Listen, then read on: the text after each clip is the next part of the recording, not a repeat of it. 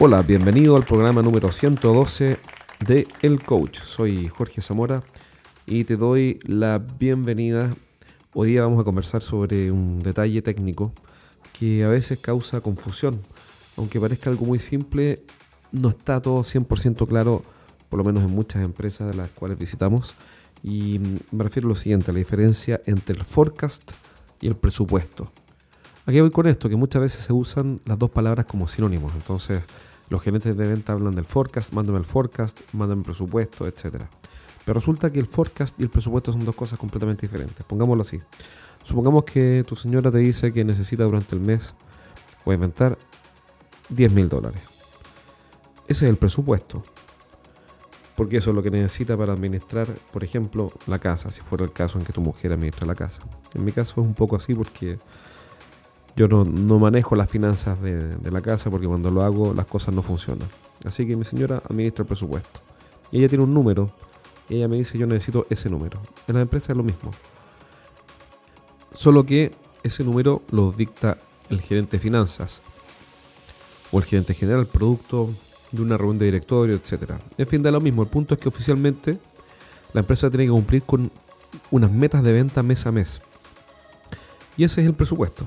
También se baja muchas veces a nivel de unidades cuando son máquinas grandes, etc. Pero como sea, detalles más, detalles menos, el presupuesto es lo que tenemos que cumplir en ventas. También hay presupuestos de gasto, etc. Pero en fin, nosotros estamos hablando de ventas, así que quedémonos por ahora con eso, con el presupuesto que son las metas mensuales para nuestra área comercial.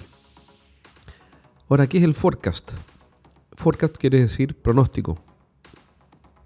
Y mm, respecto a este punto, es importante que entendamos que el pronóstico es el camino que uso para completar ese número del presupuesto. Por ejemplo, si el presupuesto son 100 mil dólares para el mes de marzo y yo tengo oportunidades levantadas por 100 mil dólares para cerrarse o facturarse en el mes de marzo, tengo un problema, aunque parezca que no, que no tengo, sí tengo un problema, porque tengo oportunidades proyectadas, es decir, forecast, por 100 mil dólares y mi presupuesto es 100 mil dólares. Y en general, nunca el forecast se cumple con un 100% de efectividad. ¿Qué quiere decir esto? Quiere decir que supongamos por un minuto que la efectividad del negocio del equipo de venta es de un 50%. Quiere decir que yo con 100 mil dólares en oportunidades para facturarlas en el mes de marzo, finalmente voy a facturar 50 mil, la mitad y mi, y mi, mi presupuesto son 100. Es decir, tengo oportunidades por 100, solo que a un 50% de efectividad, la mitad, voy a facturar 50. Y tengo que llegar a 100. ¿Qué implica eso? Que rápidamente tengo que aumentar mi forecast, mi proyección de venta, al doble.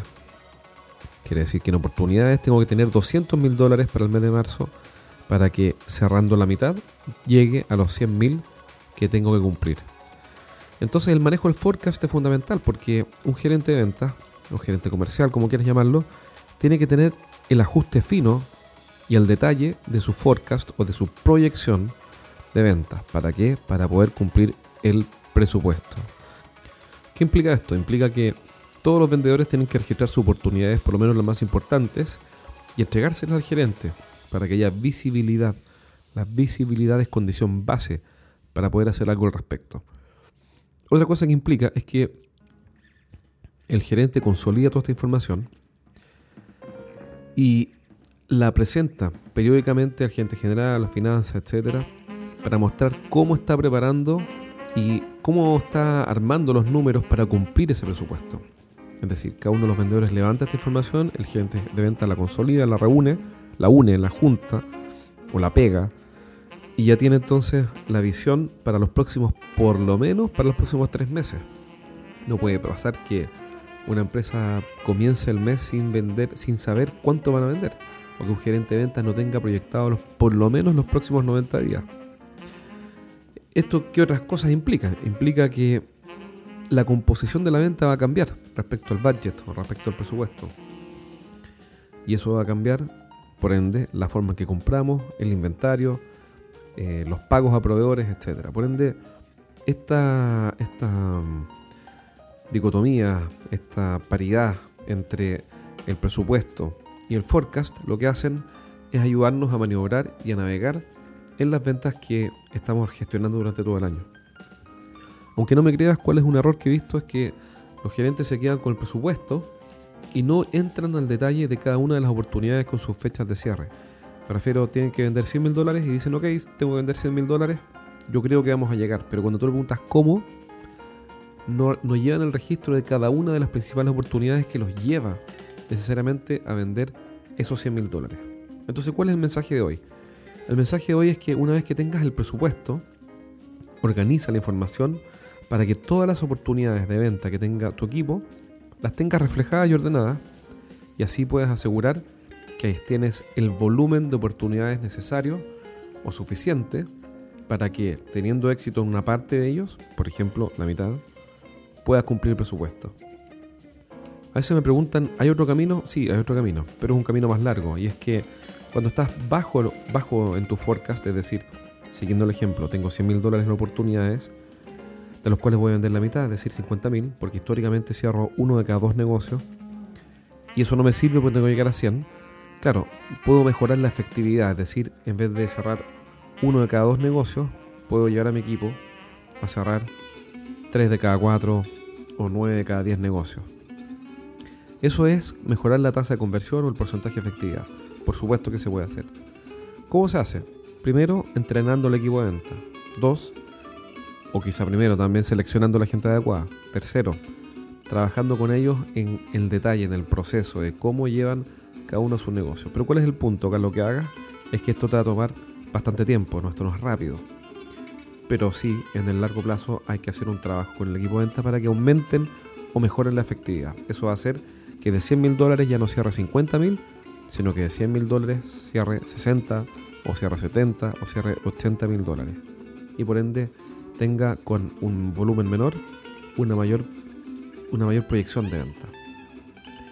Entonces, em, el mensaje central, visibilidad, registra las oportunidades, consolida las oportunidades de tu equipo, eh, júntalas, trabajalas una por una. ¿Para qué? Para que puedas tener un forecast que te acerque sin problemas a tu presupuesto. Recuerda visitarnos en estrategiasdeventa.com para que aprendas más sobre cómo administrar tu equipo de venta, cómo hacerle coaching, cómo mejorar su porcentaje de efectividad y descarga los primeros tres capítulos de mi libro Los siete pecados de los ejecutivos de venta, cómo vender más dejando de cometer errores. Te animo a que lo descargues y que compartas con tus colegas, amigos o con alguien que tú creas que le pueda interesar este podcast para que nuestro mensaje llegue a más gente y puedan llevar su negocio al próximo nivel. Te dejo hasta aquí, un abrazo y nos vemos pronto en otro programa de El Coach. Cuídate.